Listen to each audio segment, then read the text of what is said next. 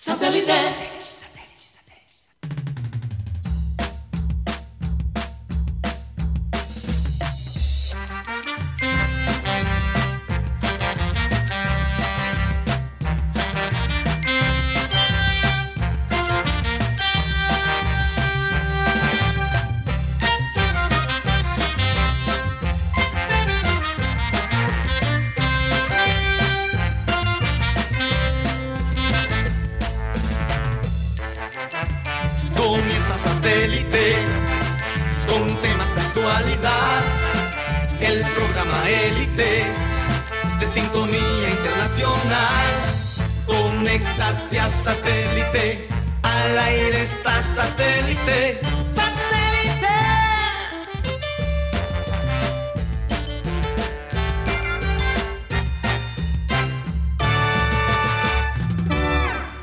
Señoras y señores, bienvenidos a programa Satélite. Muchas gracias por estar con nosotros el día de hoy, un lunes cargado de muchas noticias eh, y de muchos eh, buenos sabores, la verdad.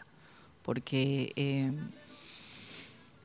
empezamos una semana de, yo diría que de triunfos, porque selección Colombia sub-17, subcampeona mundial, de todos modos un gran logro, un gran trabajo lo que estas chicas hicieron y por el cual eh, hizo sentir muy orgulloso a nuestro país.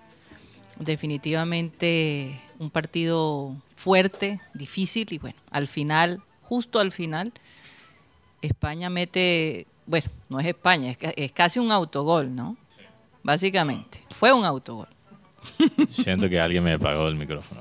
No, no, no. Bueno, yo me voy a autorreportar. Autocastigar, Autorreportar reportar por una mujer. Eh, entonces esa es la parte como dolorosa porque Colombia hizo un gran trabajo, pero bueno, vendrán más oportunidades. Estas chicas tienen una experiencia, han vivido una experiencia increíble. El talento que hay en este equipo es, es, es gigantesco. Entonces, pues las felicitamos acá desde el programa Satélite. Yo me- personalmente como mujer me siento muy feliz de cómo no- eh, la, la selección femenina llevó tan en alto tan en alto nuestro nuestro el, el nombre de Colombia así que Sí, a nivel mundial a nivel futbolístico en- en- de distintas maneras Y Karina, eh, o sea, a, a nivel ya de, de mayores, la selección femenina perdió contra Brasil, obviamente. Sí. Y ahora en este Mundial Sub-17 perdieron contra, contra España. Son países que realmente tienen muchos más recursos para el fútbol femenino. O sea, comparando con, con el- la situación de, de Colombia y el fútbol femenino actual en este país.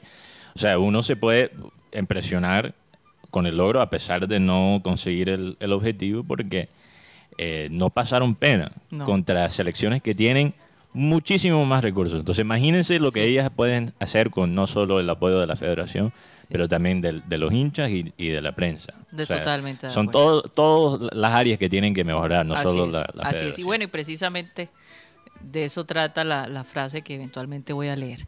Bueno, pero déjame recordarles a los oyentes que estamos transmitiendo a través de Sistema Cardenal 1010 AM, a través del TDT de Sistema Cardenal y a través de nuestro canal de YouTube, Programa Satélite. ¿Por dónde más, Mateo? También nos pueden escuchar a través de la aplicación de radio digital TuneIn, donde estamos como Radio Caribisano. Y el programa se monta todas las tardes por Spotify. Ahí estamos como podcast y buscan a programa satélite. Un saludo, saludo para esos oyentes del futuro. Eh, tele, tele radio oyente, como dice eh, Roche, porque también hay gente que nos entra. Teleradio Oyente. Tele, radio oyente, porque Sí. hay gente que no nos ve en vivo en YouTube, pero después repiten el video. Entonces, un Así saludo es. para esa gente también. Así es. Bueno, vamos a saludar a la gente que está, que forma parte de la producción de Satélite, Benji Bula, Tox Camargo, Alan Lara, Sara Gueidos, acá en el panel tenemos a Mateo Gueidos, Benjamín Gutiérrez, Juan Carlos Rocha y quien les habla, Karina González. Sean todos bienvenidos. Vamos a comenzar nuestro programa con la frase acostumbrada y esta dice así. Los logros de una organización son el resultado de los esfuerzos combinados de cada individuo. Y eso lo vamos a agregar más adelante con, con el Junior, por supuesto, pero antes tengo que también felicitar, porque las mujeres se la llevaron toda este fin de semana, a la selección colombiana femenina de fútbol salón. O fútbol sala, ¿no? Así se Fútbol sala. Fútbol de, fútbol de salón. Óyeme, qué orgullo. Campeonas mundiales. Le ganaron a la selección de Canadá, que no es cualquier cosa. Vamos a ser realistas, que estas mujeres de Canadá se preparan muy bien, no solo Canadá, pero también Uruguay, Australia, Venezuela, en fin, Colombia eh, 12 a 0. No se dejaron meter un solo gol. El fútbol salón también se juega mucho más en Canadá que, que en otras partes por, por el clima. Sí, por el O clima, sea, claro. Nosotros que tenemos que tenemos familiares en Vancouver, Karina, hemos Sí. visto la cultura del fútbol salón allá es una vaina impresionante. Sí. Entonces, Y te voy a decir, la organización eh, de- del evento, excelente, el escenario se veía fantástico. Esto fue en Mosquera, Cundinamarca. Y bueno, óyeme, eh, la mujer haciendo historia, algo que de verdad me enorgullece y yo creo que ya va siendo hora que se vaya dando ese lugar que se merece eh, eh, el fútbol femenino. No solo de sala, pero también de, de- de- de grama, ¿no? Así que felicitaciones para estas dos selecciones que lo dieron todo. A, la gente que, organizó este evento, que de verdad me pareció increíble. Ahí estuvo, por ejemplo, en la entrega de los premios y las medallas, María Isabel Urrutia, la ministra del Deporte, que fue nuestra primera medallista eh, eh, de oro. Ella era pesista, no Benjamín Gutiérrez. ¿Cuántas veces ha ganado la selección de fútbol sala el mundial? Se han disputado cuatro mundiales, ha ganado dos. Ha quedado tercera en dos ocasiones. que- Guti, tenemos repite ese comentario fuerte- porque creo que se perdió el sonido de no Guti. estaba- Sí, por un momento. Ah, Ok, para- se han jugado cuatro mundiales, dos en Colombia se han disputado, en Barranca Bermeja 2013, donde Colombia también ganó, y los otros dos mundiales han sido por fuera del país, donde Colombia ha quedado de tercer lugar. Fíjate, imagínate, se han, o sea, se han disputado cuatro mundiales, de los cuales Colombia ha ganado dos. Sí, y ha quedado de tercera en los otros dos. Teni- y en este mundial hubo algo muy particular, es que se marcaron 55 goles a favor de Colombia y no recibió ni un solo gol el equipo colombiano. No, sí, eso es algo realmente increíble. Pa- Conociendo cómo se entrenan las deportistas canadienses, de verdad me impresionó esta, esta selección. Meterle de 20 fútbol goles a Canadá porque le metió 8 en el primer partido y le mete 2 en el segundo. Y la goleadora es Shandira Wright. Right. Sí, ella es Sí. de ascendencia sanandresana. San ah. Por eso Juega- tiene una nombre, un Tiene un nombre, nombre. tiene un nombre como ah, anglo, ¿no? Anglo, y sí. juega en España, en su equipo que estaba en segunda división de España y lleg- llegó hace seis meses a España y ascendieron a primera división de España. Pero Karina, y yo, yo sé que la gente está seguramente está desesperada. eh, No, pero hay bastante tiempo Hay para mucho del tiempo por para hablar favor. del Junior. Yo, yo No, solo quiero no decir... podemos- No, no, no, no, Sí. yo sé. Yo, yo quería mencionar una cosa sobre el fútbol salón antes de hablar del Junior. Que siento la presión, no he visto los comentarios, pero siento la, impre- la, la presión de la gente. Bueno. Eh, y hay, hay muchos temas interesantes. Pero en cuanto al fútbol salón, yo creo que uno tiene que quizás considerar la posibilidad de- del fútbol salón ser más relevante en el futuro. Fíjate que, que- que el Barranquilla FC ya se metió también en ese deporte. Rocha nos contó hace poquito que el Barranquilla FC ya tiene su, eh, su equipo no de, de fútbol salón. Futsal. Fútbol, fútbol sala, que es es diferente. Ah, Son entonces es diferente. No, son dos disciplinas diferentes. Es que, eh, Entonces, ¿cuál es la diferencia entre fútbol- futs- futsal Fútbol y sala, fútbol de eh, salón? fútbol sala es avalado por la FIFA. Eh. Se saca por, con el pie los, los saques laterales. Eh, en cambio, en, en el fútbol, eh, Fútbol de de salón, salón. o microfútbol es el que, el que se practica prácticamente en todos los conjuntos, que Así se saca es. con la mano, el, el balón un poco más pesado, pero no es avalado por la FIFA. En cambio, el fútbol Ok. sala sí. Uno es avalado del otro. Entonces el, sal- el fútbol salón no es considerado profesional, es amateur, un deporte amateur. Tiene su, propia, tiene su propia organización, pero no tiene nada que ver con el tema con FIFA. el FIFA. Oye, eh, Ok. a- la, Pero la- el la fútbol ministra Mateo, sala, sí. la ministra Fútbol sala, de, sí, claro. de deporte se aseguró de decir que cada jugadora iba a recibir un premio de 25 millones. Claro, como eso ahora mismo está... No, y, y ya la cifra... Porque el, el hecho de que sean amateurs no significa que no pueden tener un incentivo. No, no, Karina, y, y las cifras ya han- creo que ya han salido para las, las chicas del, del sub-17. 18 sí quedaban sus campeones. Imagínate. Entonces, eh, valió la pena Todo ese pelear escándalo ese que se- escándalo que que se se armó armó, ¿no? por los comentarios de Jesús. Claro que sí. Bueno, vamos a hacer un cambio de frente. La por gente, supuesto. Junior clasificó y la gente quiere sangre. ¿eh? Hubo una ar- Ah, bueno. La arquera se llamó Patricia Pachaguay. Ajá. Ella fue la arquera que no recibió gol durante los partidos de este mundial. 55 goles marcó Colombia. No, y definitivamente ya hay que seguirle la pista. Eh, no podemos, eh, antes, mira, antes se miraba el, el- el fútbol en general femenino como, ah, como una chuchería, ¿no? Como eh, un embeleco de las mujeres. Hoy en día yo creo que ya esa, esa perspectiva tiene que cambiar, pero 100%, dar un giro de 360 grados. Así que un aplauso para todas esas campeonas eh, que lograron llevar tan alto, tan alto nuestra, nuestro país a nivel mundial. Bueno, vamos a hacer un cambio de frente. Yo quiero comenzar ante todo, porque eh, no podría eh, Junior faltar, pues, hacernos sufrir hasta el último minuto, ¿no? Incluso después de haber metido los goles que metieron y haber ganado el partido, entonces todo el mundo mirando los partidos, dependiendo de que si este Nacional voltaba el penal, que si Bucaramanga, que si Sí, Unión, Pasto. Dios, Pasto. Sí. Una verdadera locura. Yo sentí que había como algo, óyeme, ¿cómo es que Nacional vota ese penal? Básicamente le regalan un penal, votan el penal y nos beneficia a nosotros. Yo me imagino la cara de Harlan, ¿no? Debe Sí, estar mucha súper gente contento, invocó a- Súper contento. Pero bueno, Harlan. eh, ya eh, los verdes son una historia, Mateo.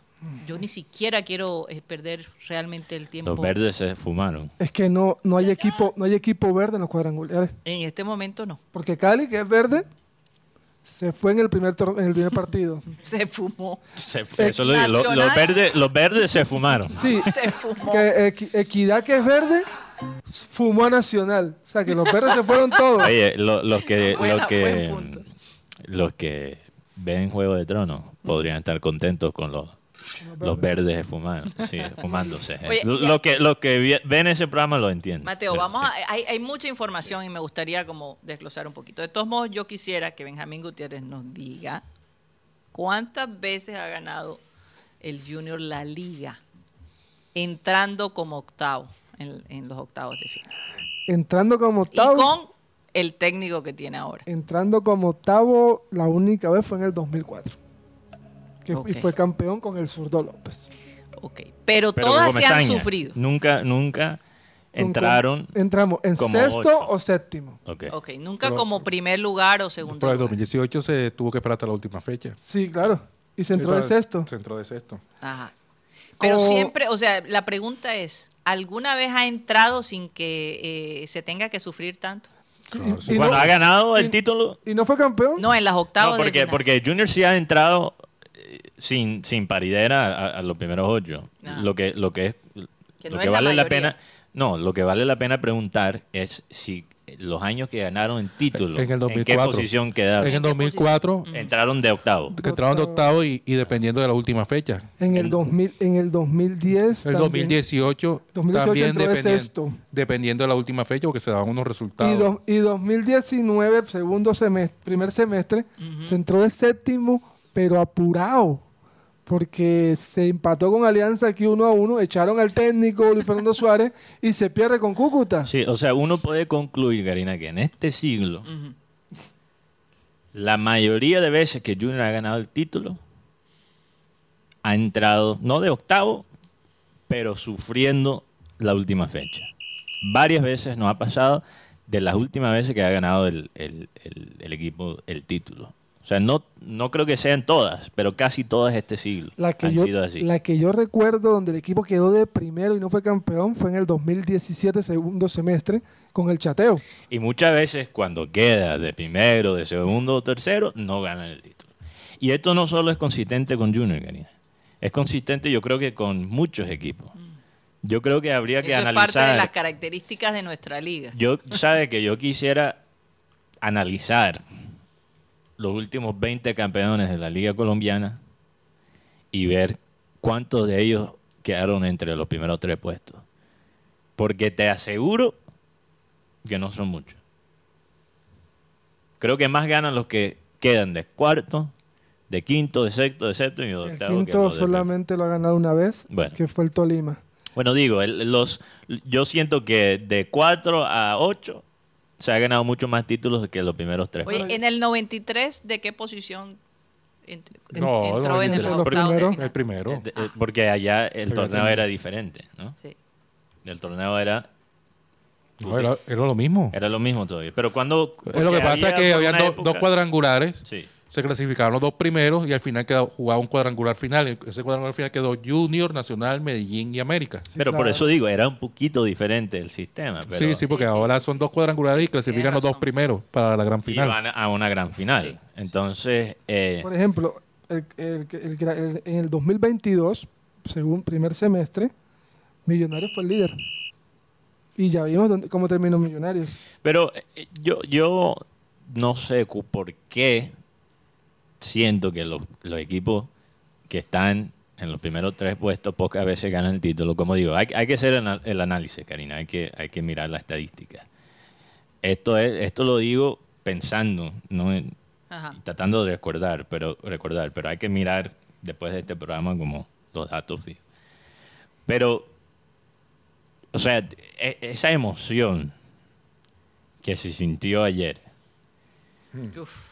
Que es muy interesante porque era un poquito parecido a lo que se ve en el fútbol americano, que actualmente en los Estados Unidos es el deporte más visto en cuanto a rating. Porque uno está viendo los partidos todo al mismo tiempo. Uno está viendo 5, 6, 7 No, eso partidos al mismo locura. Entonces ayer se sintió esa emoción, pero siento que es una emoción eh, demasiado artificial. Porque en general la emoción de nuestro fútbol no se siente porque la calidad es muy baja. Entonces, esta, esta estructura de liga que tenemos tiene algunas ventajas, pero también daña el producto. O sea, estamos hablando que el campeón muchas veces suele ser el octavo equipo, el séptimo equipo, el, el sexto equipo. O sea, ¿cómo vas a premiar el mejor si te gana el que puede quedar de octavo puesto? Es que ese- esa es la O sea, desventaja. Por ejemplo, si el, pa- si el torneo es todo de 30, de 30 fechas, ya tú sabes que el que, el que se quedó uno la primera fecha no tiene posibilidad de ser campeón. Entonces, el, el empate coge un valor mucho más importante en nuestro fútbol que en, otras en otras ligas. ¿Por qué? Porque un, un punto te vale mucho más en una liga donde puedes quedar de octavo y todavía ganar el título. Pero conectando a lo de Junior, Karina, Junior está clasificado. Se consiguió el, el objetivo, ir a la final. ¿Cuál- ¿Cuáles eran los dos objetivos de Comesaña a llegar al Junior? Ir a la final, disputarla con Millonarios y estar dentro de los primeros ocho para por lo menos pelear un título. Comesaña consiguió esos dos objetivos y siento que el ambiente está dividido. Está, no sé, la gente quiere, quiere sangre, quiere guerra y ni siquiera se ha terminado la temporada.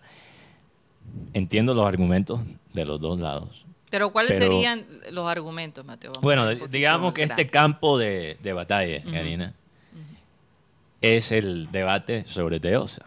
Sí, ¿Tú, sí, tú sí. recuerdas? ¿Tú recuerdas? La, la manzana de la discordia. Exacto, la manzana de la discordia Sí. es de Osa. De Osa, que, que en vez no, de... no, no tal por él mismo, sino la situación. que, que hasta cierto punto digo, oye, el hombre metió un gol, por Dios, deberíamos estar celebrando. Y hay, tant- hay tanta drama, pero, pero la razón que hay este drama, Karina, es que realmente... ¿Tú, tú recuerdas el, el- el vestido que algunas personas la veían azul y negro y otras personas la veían blanco y de dorado? acuerdo. Ok, de Osa es como ese vestido. Como ese vestido, sí. Algunas personas lo están viendo azul y negro y otras personas lo están viendo lindo, blanco y dora- y dora- dorado.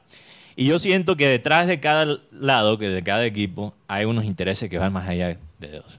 De un lado tienes la persona que quieren justificar todo lo que hace Comesaña. No, quieren, no tienen tiempo ni siquiera para criticarlo. Todo lo que hace Comesaña está bien, ¿verdad? Y, y- y él es el que gana los títulos, hay que no, no hay que criticarlo. Si él lo hace es por una razón. Y del otro lado hay la gente que se frustra con las tácticas de Comesaña, tácticas que muchas veces sí nos han traído títulos, pero que al fin y al cabo no representan los valores futbolísticos de la región. Esa es la realidad, por bien y por mal. La gente muchas veces con la- las estrategias de, de Comesaña no se ven identificados. Siempre se nos olvida cuando no está Comesaña, pero cuando regresa, después la gente recuerda por qué lo querían fuera la última vez. Eh, El asunto, Entonces- Mateo, es que mientras él resuelva, él se convierte en una persona Claro, tiene toda la razón. No, indispensable para el equipo. Mi- Mira que él llegó para realmente rematar y poner al sacar a flote porque íbamos para el despeñade- despeñadero, ¿no? No, no, y, Karina, mira, como alguien que, critica las decisiones de, de Comesaña, que, o sea, yo, hay cosas filosóficas que no me gustan de sus tácticas. Comesaña, eh, o sea, nosotros nos tenemos que, que básicamente morder la lengua ahora mismo, porque, y él lo sabe, él lo sabe porque nosotros lo necesitábamos, él también necesitaba de Junior. Total. Pero nosotros necesitábamos a Comesaña y mucho es más. como porque esas digamos, relaciones exacto, tóxicas, Mateo. Se necesita el uno al otro. Exacto. Y, y- sí, pero en este caso y van y vienen y van. tenemos y que bajar un poquito la cabeza porque nosotros necesitamos el, el, el Mesías, ¿no? El, el Salvador, el, el, el héroe Sí. para levantar el- la situación. Entonces yo siento que todo esto de Osa, y pobrecito de Osa, porque realmente siento que esto tiene poco que ver con él como tal, pero todo este debate de Osa tiene que ver con una historia mucho más larga, mucho más eh, compleja. Ahora, yo sí te digo una cosa y le voy a dar chance también a mis compañeros que sé que, quieren opinar al respecto. Eh, Pachequito el viernes nos dijo, es que eh, los muchachos de hoy en día no se ponen la camisa y no están pensando en darlo todo al equipo, sino cómo proyectarse para otros equipos. Eso pudiera ser cierto y, y pudiera ser una de las razones por las cuales De Osa de pronto no se había ganado la confianza del técnico porque no había dado el todo por el todo en la cancha, en las eso no lo sabemos, de pronto Rocha puede decírnoslo, pero de pronto ante los ojos del técnico eh, De Osa no le había dado como la confianza a Comesaña para ponerlo en una posición eh, de titular, ¿verdad? Eh, sin embargo, yo pienso que todo esa, ese tipo de, de situaciones lo único que hace es eh, crear cierta disciplina en los jugadores, ¿verdad? E- esa expectativa. Él entró con toda en el segundo tiempo. No hay, y, y entró para demostrar la calidad de jugador que es. No, y esa presión que hasta cierto punto la misma gente que lo apoya le ha entregado de Osa también es injusta, que él siente esa presión que tiene que mostrar de una que él Totalmente sí es, o sea, eso también, por eso creo que los dos extremos son tóxicos, el extremo que quiere Hay que negar dejar que el muchacho se desarrolle. Fue una buena, El- eh, eh, un buen dúo. un buen sí. con Vaca, definitivamente, Definitivamente, lo que pareja. mencionó y lo que veníamos nosotros diciendo de hace rato, hombre, No, es eso que el- fue demostrado el día de ayer. Karina, lo que pasa es que se nota que lo de Deosa, yo no creo que sea algo personal, es algo táctico. Porque, y, y- y por eso antes, yo sé que Pacheco no estaba propiamente de acuerdo con nosotros, pero la realidad es que Comesaña sí tiene la tendencia, sí tiene la tendencia de banquear a jugadores volantes ofensivos más dinámicos, pero a veces un poquito desordenados, como Deosa, en cuanto a lo táctico. Es que no sé si es que él ya no tiene la paciencia para lidiar No, con no, ese no, tipo pero, pero no creo que sea algo de, de personalidad. Estoy hablando solo, solo, solamente, con esa posición. solamente estoy hablando de lo futbolístico. Porque De Osa no es una persona que te va a mantener unas líneas rígidas, que va a, a mantener el orden defensivo.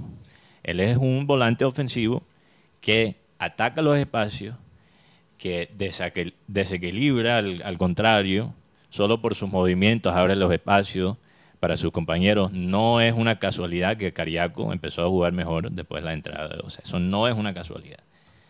Aunque De Osa no, tampoco estoy diciendo que De Osa es Zidane, por Dios. Bueno, a lo mejor de Osa ya hizo las Ni paces siquiera, con sus compañeros. ni, ni siquiera estoy diciendo, Karina, quiero aclarar, ni siquiera estoy diciendo yo que De Osa debería ser titular. Sí. Pero vamos a ser Pero muy claros. Vamos a ser muy claros. Ellos no, esto no fue un gran manejo de, de Comesaña y esto fue el plan de Comesaña todo este tiempo. Hay gente con esos pasos mentales. No, perdóname. De Osa entró por necesidad. Sí. Y lo más probable, como lo dijo Tony Avendaño en Twitter, es que el miércoles juegue hace tres en vez de dos, a pesar del partido que jugó de 12. Porque Comesaña prefiere la obediencia táctica Que el- que a la talento inspiración. Mm. A la inspiración, a, la parte ofensiva. Siempre va a preferir lo primero sobre lo segundo. Juan Carlos Rocha, eh, tú que siempre tienes ese termómetro para descubrir el ambiente eh, alrededor del equipo, cuéntame un poco cómo están los muchachos, cómo está la directiva, cómo está el técnico, qué ha pasado allí. Imagínate si todo el mundo está contento a raíz de la situación que se presentó y más que todo que, que quedó en el camino nacional porque prácticamente... Como un se- fresquito ahí. no, es que se dio un resultado que jamás se esperaba. De cinco, cinco resultados que estaba esperando Junior, se le dio el menos impensable, que fue el empate en Medellín y, y mucho menos que se diera la oportunidad de que el arquero Washington Ortega, el de la Equidad, le tapara el penal decisivo a, a Duque. Eh, esa situación ha tenido, por decirlo así, en ver, o sea que se vienen cosas grandes para el Junior. El equipo sigue concentrado, eh, ingresaron a la concentración ahora Walmer Pacheco, C3 y, el señor Carmero. Mateo, se tren en la concentración. Y Carmero, porque van, van a, ellos van el mismo miércoles para Bogotá a disputar la final de la Copa. Y de Osa no va. No, también está. Ah, ok. O sea, ellos ingresaron, eh, se suban al- a, la, a la nómina que están, que están concentrados. Eh, eh, lo, lo que, lo que es un hecho es que Comenzaña la apuntó 16 puntos y 16 fue lo que consiguió. O sea, el 50% más uno. Cuando todo le camina a uno. Sí, él, él dio una explicación. que- Todo le camina a Comesaña. Sí, él, él- él dio una explicación, creo que fue eso que Rocha hace dos semanas. Sí, sí. Hace, hace dos semanas, donde él explicó que básicamente un equipo con 31 puntos normalmente, por lo general, por lo general clasifica porque son 50% de los Más puntos más uno. Sí. Entonces, normalmente, casi siempre es suficiente para entrar en los primeros ocho y esta vez el sí hombre es un experto, tiene un máster ahí. Y sobre lo impensado del tema de Nacional Equidad, pues yo no, no lo considero tan impensado. Equidad le tiene la... Equidad es el... Es la, es la mufa, es el... Imagínate que Es el, es el, es el, el coco Alexi- de Nacional. Alexi. García, No, Alexi el García, coco. Alexi García en una rueda de prensa. el Papá no, pero El coco. tío quizá. Alexi García en plena, en plena rueda de prensa le dijo, manifestó que algunos jugadores nacionales dijeron, mira que tú eres de aquí, ojo, que tal, que tú eres paisa, que te, te hiciste ídolo fue aquí en, en, en Nacional. Yo no sé si es un estuvo bien hecho de parte de Alexis o, o de parte de los jugadores para que salir con esa situación y al final eh, es que yo fui por lo menos que estaba de zapping viendo los partidos y me quedé porque ya Junior estaba asegurado, pero te- que quería era, a ver, Benjamín, eh, Eh, te eh, volviste limpiador de mesa. es que a- me, eh, al ver el, el partido de Nacional y ese penal en el último minuto, la verdad eh, fue algo trágico, angustioso. Oye, que ¿qué nunca se haya pasará con ese muchacho Duque? Yo me quedé pensando. Imagínate, Bueno, cuatro años que tenía, muchacho, tenía Duque- cuatro años de, de no fallar un penal. Bueno, el último sí, penal lo falló fue en, en México. tiene treinta y pico de En años. México, Rocha. No, En, no, en México. Contra, en las Chivas. No, perdóname, tú que ya es un señor. Eso no es un muchacho. No, pero lo que señor. quiero decir es que, ¿qué pasó con él? Yo, yo no sé, pues, cómo trató la gente a Duque, ¿no? Porque Con- por él se pierde Otálvaro- estar en, en las octavas. Otálvaro dijo una frase que es, prepárate Duque porque yo que no soy ídolo de Millonarios y boté un penalti contra Junior y me hicieron ir, así que prepárate. Además ayer era el día del hincha verde, así que todo fue tan particular. Y lo otro, el tema de Alexis García, él no se fue bien de Nacional. No, no se fue. No, Oye. y, y, pe- y- y yo siento que a Alexis García siempre le gusta llevar la contraria a la gente. Ellos dicen, ese Alexis, como antes jugó para Nacional, seguramente se va a abrir para Nacional. Y no lo hizo. Yo sé, siento que él siempre quiere como llevar la contraria, pero Él está dolido porque nunca lo han llamado a ser otra vez técnico de Nacional. Y mira que trajeron autor y segunda vez que lo traen y eliminado en cuadrangulares. ¿Quién fue el campeón en ese primer cuadrangular?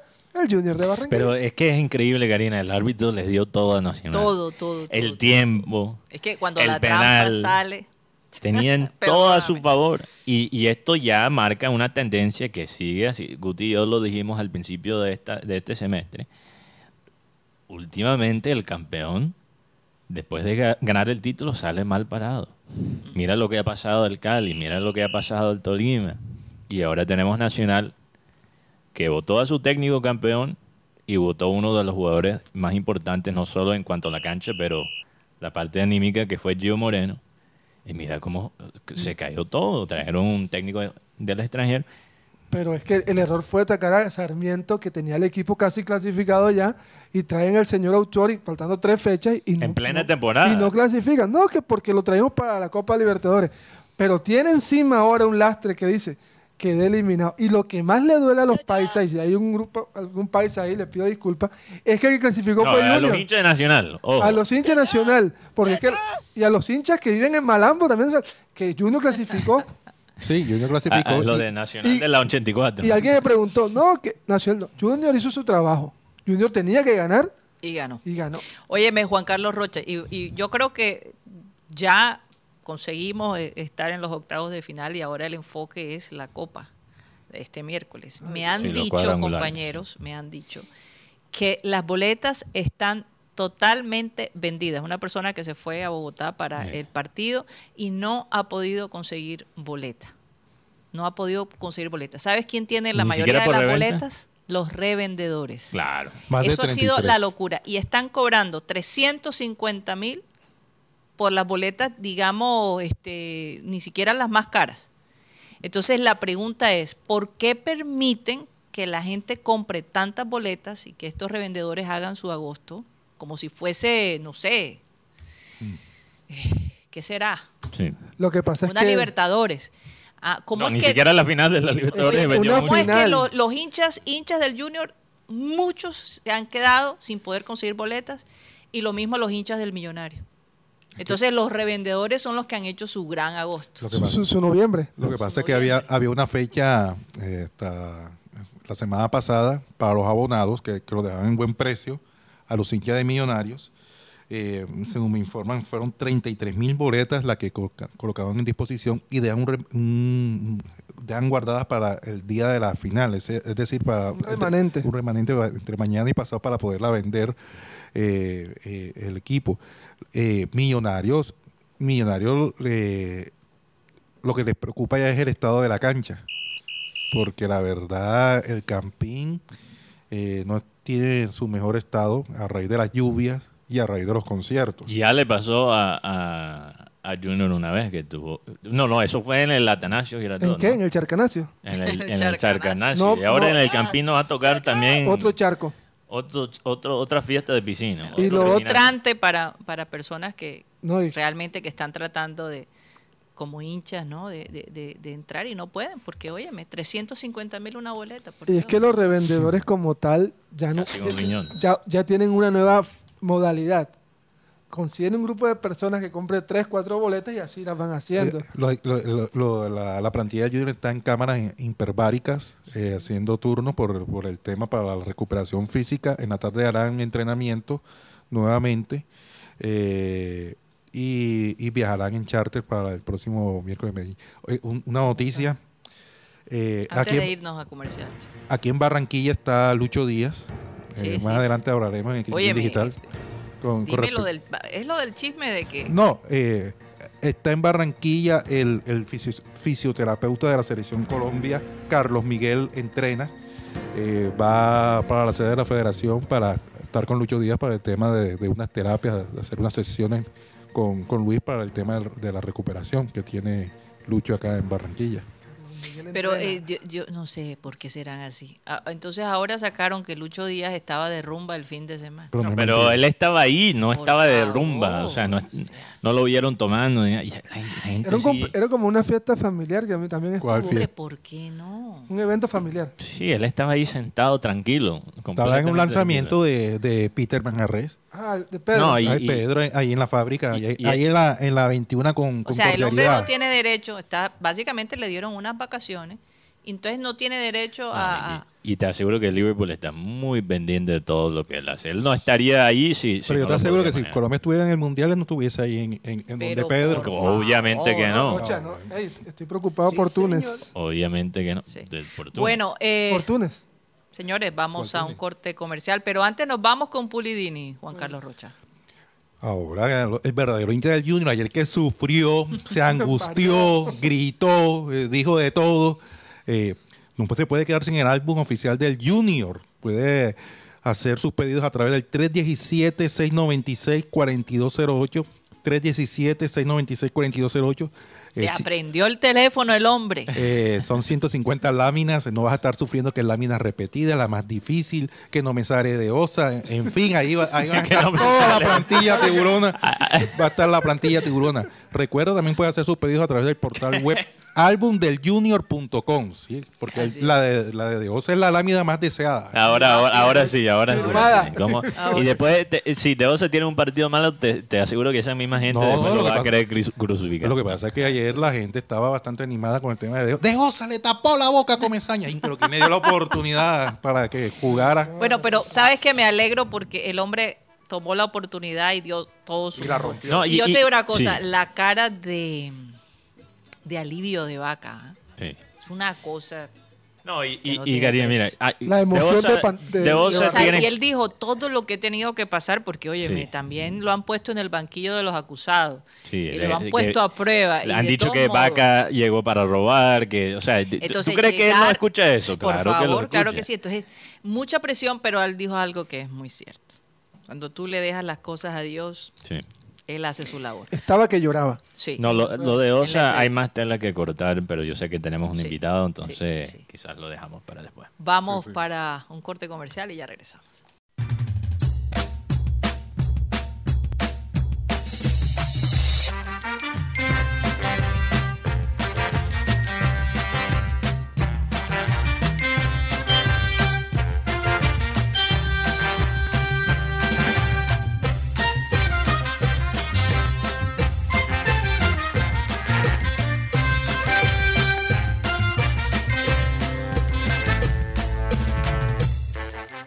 Esto es programa satélite que se transmite desde la ciudad de Barranquilla, Colombia, South America, la capital deportiva de nuestro país. Y bueno, antes de saludar a nuestros oyentes, vamos a hablar de Unilegal, que es una alianza en el Caribe colombiano para beneficiar a estudiantes de derecho y a personas que requieran de un apoyo legal en algún asunto cotidiano. No sabes cómo normalizar tus predios, qué derechos tienes en tu trabajo, cómo divorciarte, cómo comprar un, un vehículo, cómo crear una empresa y cómo defenderte si tienes un caso legal. Unilegal está allí para ayudarte con estudiantes de último semestre de Derecho y por supuesto con el apoyo, el aval de profesionales allí respaldando, ¿no?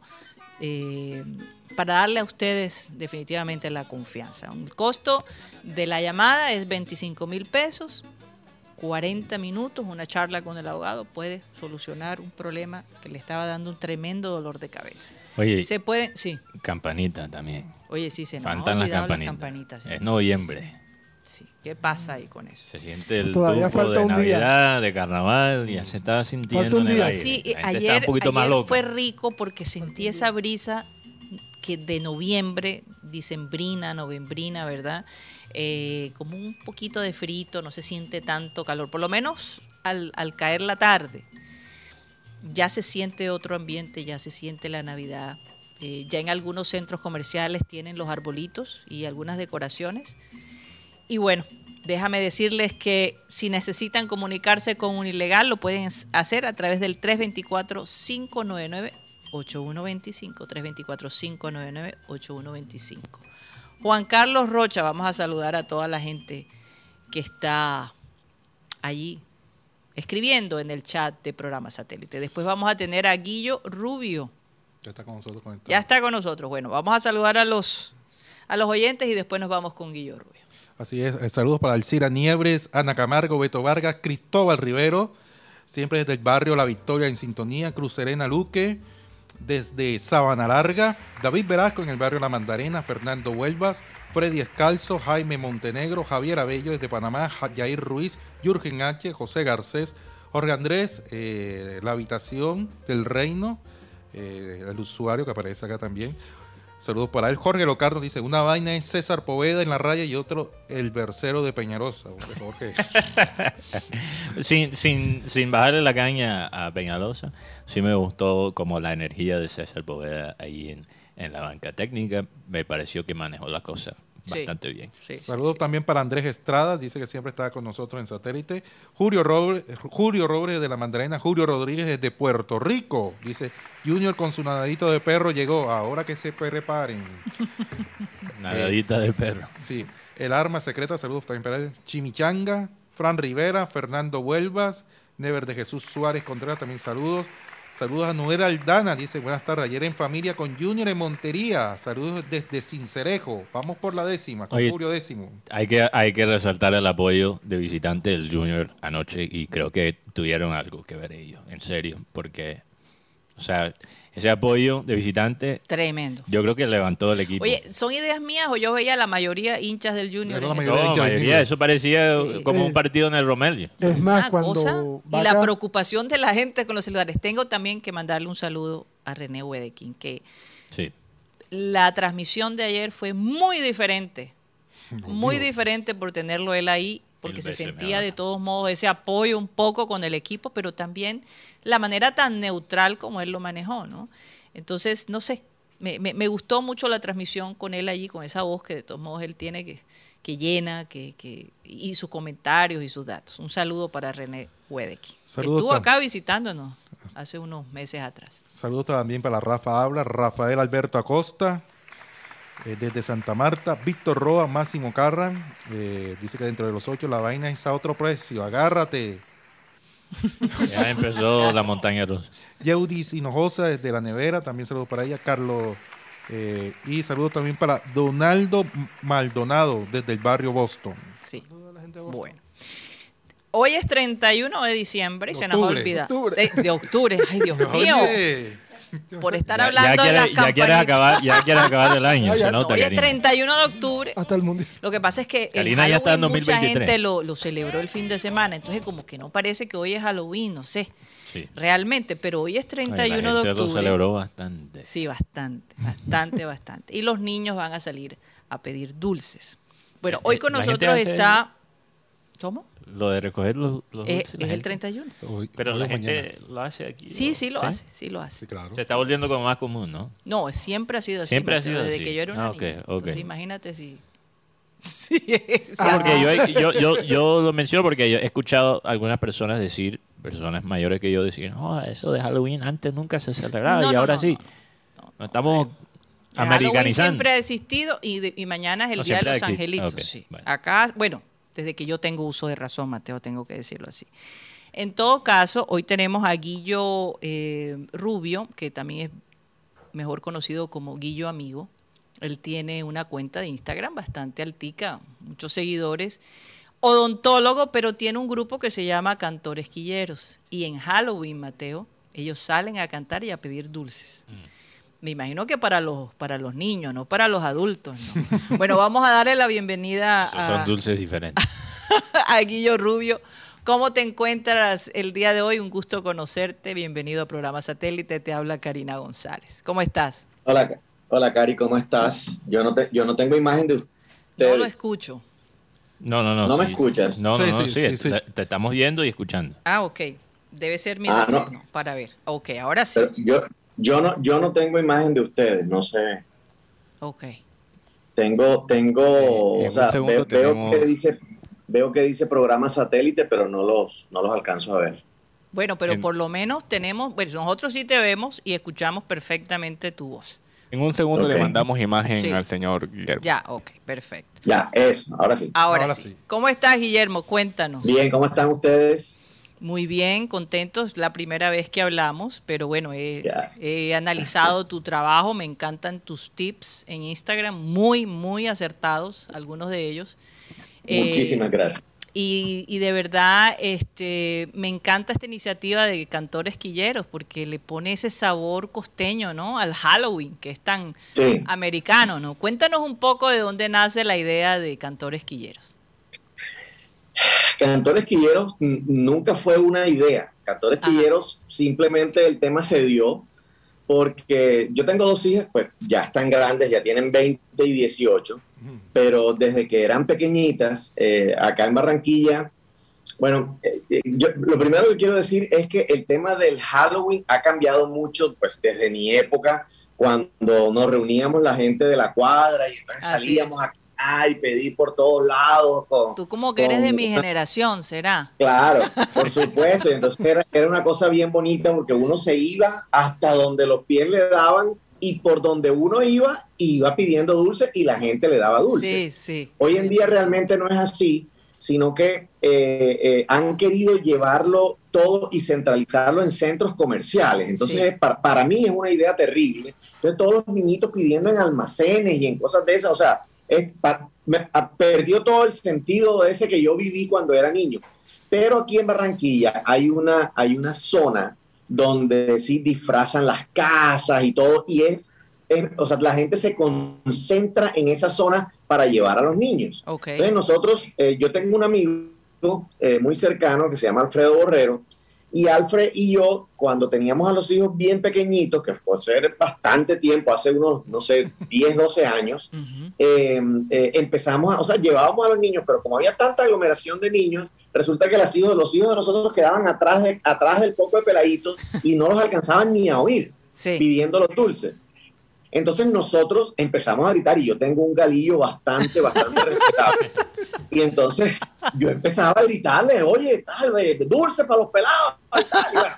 Entonces, en, en la- en- en primera instancia... Ese es el papá que se fue- necesita para Halloween, caramba. Claro, entonces en, en primera instancia el tema fue un tema de ayuda a los niños, pero con el tema del grito y la y, y entonces empezamos fue a mamar gallo con el cuento de que en alguna casa nos tiraron un yo no sé, cualquier dulce de esos colombianos, una bolita de coco, cualquier cosa de esas, y nosotros empezamos a gritar que nos dieran que nos dieran un emanén, que nos dieran un, un, un Milky Way, que, que dejaran de ser tan líchidos y tal, pero entonces el tema, el tema quedó ahí. Ajá. Al día, eh, eso fue a- al año siguiente, eso fue una risa normal, o sea, nada y tal. al año siguiente, Alfredo, que es una persona súper musical, tiene muchos instrumentos en su casa, y entonces sacó una guira dominicana de esas que son bien anchas así, y él toca espectacular, y dije, "Ey, vamos a sacar y tal, y vamos ahí, vamos, vamos, vamos, vamos eh, haciendo cualquier vaina, y yo le dije, bueno, dale y tal. Yo venía oyendo la canción esa de Quinito Méndez con mis hijas, que se Ajá. llamaba El Hoyo, que es que, y. Quinito Méndez, Quini- Qui- Quinito, Quinito Méndez tiene una, una particularidad que es que él canta, pero canta preguntándole a, la- a a lo- a los coristas y los coristas le responden. Sí. Entonces, la, la canción iba, y- la canción iba y venía, hay un hoyo, hay un mar". Entonces ellos venían, y mis hijas se la sabían perfecto. Entonces, nosotros empezamos a cantar ta, triqui, triqui, Halloween, ta, con la, con la chiqui, chiqui, chiqui, chiqui, chiqui, chiqui. Y cuando dice, eh, se te crece la nariz, y todo el mundo se quedó callado, y yo grité de la nada, porque yo tenía la vaina de Quinito Méndez en la, en la cabeza, y yo grité, se te crece qué? Y mis hijas, que eran las que estaban oyendo, fueron las únicas que, gritaron, la nariz. Entonces, y todo el mundo se me quedó mirando, y entonces yo volví a preguntar, ¿se te crece qué? La nariz. Y entonces te imaginas esa vaina con la guira, y este man empezó a acelerar como si fuera un merengue, y yo seguí gritando, la nariz, la nariz. ta- eh". Entonces esa vaina, la gente empezó con la locura, y nos, empezaron a seguir de casa en casa. Ujú.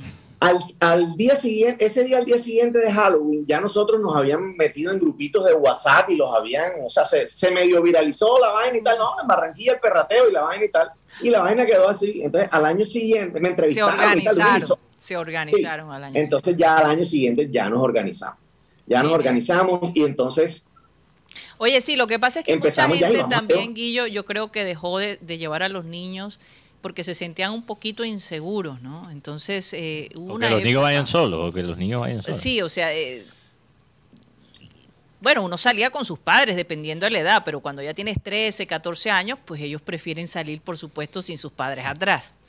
Sí, Más- sí, sí. más O sin si embargo- tenías hermanos mayores en esa época, entonces te en el combo con, con los hermanos mayores y tal. Los papás de uno, bueno, en mi época, por lo menos, a mí nunca me pidieron, me, me, me acuerdo que me acompañaran a Halloween bien chiquiticos en la cuadra y regresábamos, pero ya después a uno como, como que lo soltaban más. Sí, Pero había más seguridad en esa época, la verdad, digo yo. Claro, la percepción de inseguridad, la percepción de tantas cosas sumadas hizo que, que- que eso se fuera perdiendo. Entonces, por eso se, hay concentraciones en centros comerciales. Bueno, entonces, ¿a dónde, eh, ¿a dónde un- un- un- Sí. Perdón.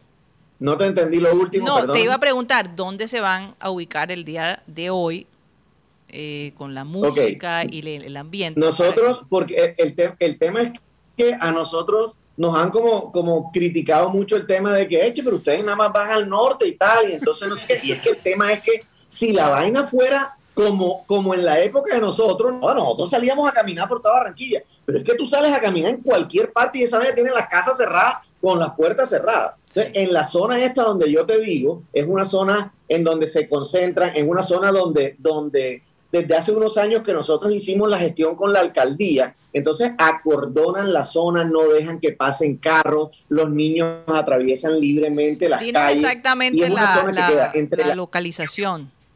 Sí, es entre la calle 85 y la calle 90 Ujú. y entre la calle 57 y la calle 59. O sea, es un rectángulo bastante grandecito y nosotros eh, eh, vamos, vamos a esa zona. El sábado anterior, o sea, hace tres días, eh, organizamos con la Fundación Tecnoglass y fuimos a Las Flores e hicimos una labor social allá pidiendo dulce y tal, pero estábamos en un parque, organizamos ya una cosa más chévere para, para eh, le hicimos eso como para 300 niños. Imagínate, pero ya oye, todo lo que comenzó como una iniciativa de padre con hijos, mira dónde ha llegado.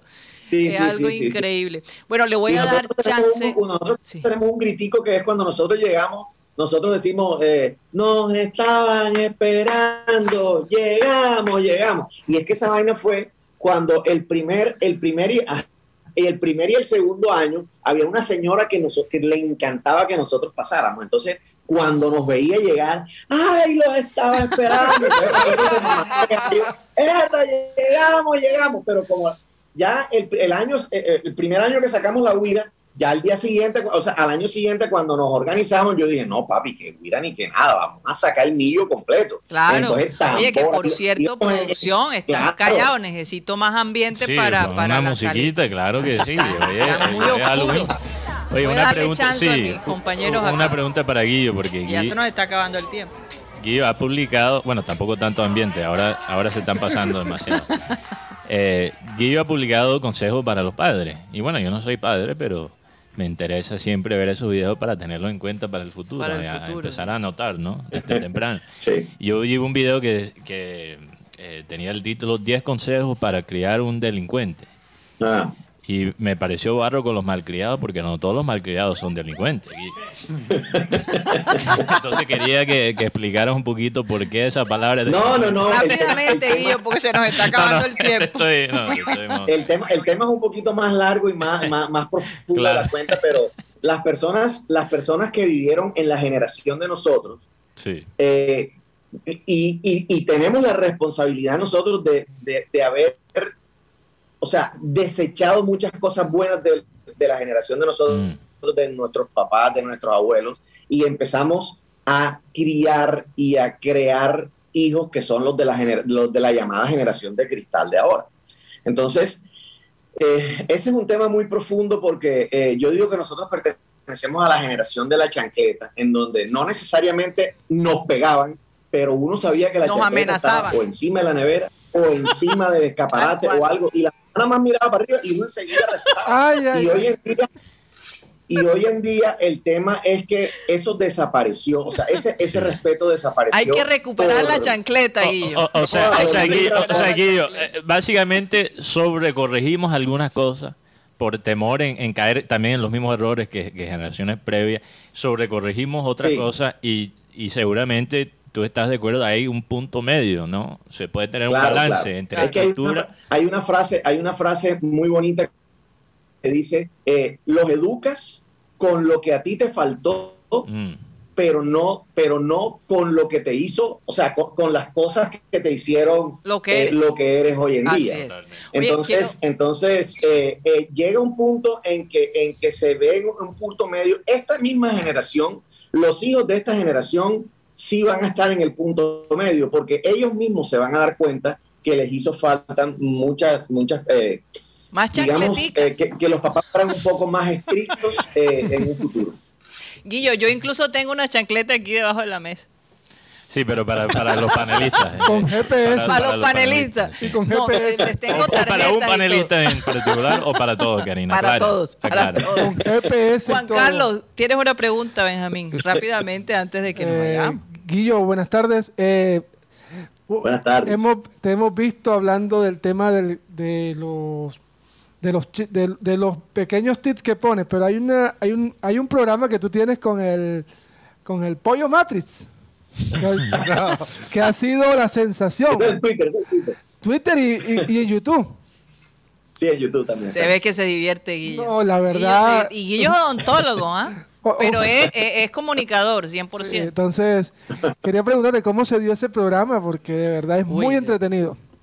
Lo que pasa es que nosotros, eh, en en Twitter hay, hay, hay algo increíble. Yo, yo a Twitter entré en cuarentena. Yo tenía Twitter, pero como para ver noticias, pero, pero no, había, no había entrado en la red como tal.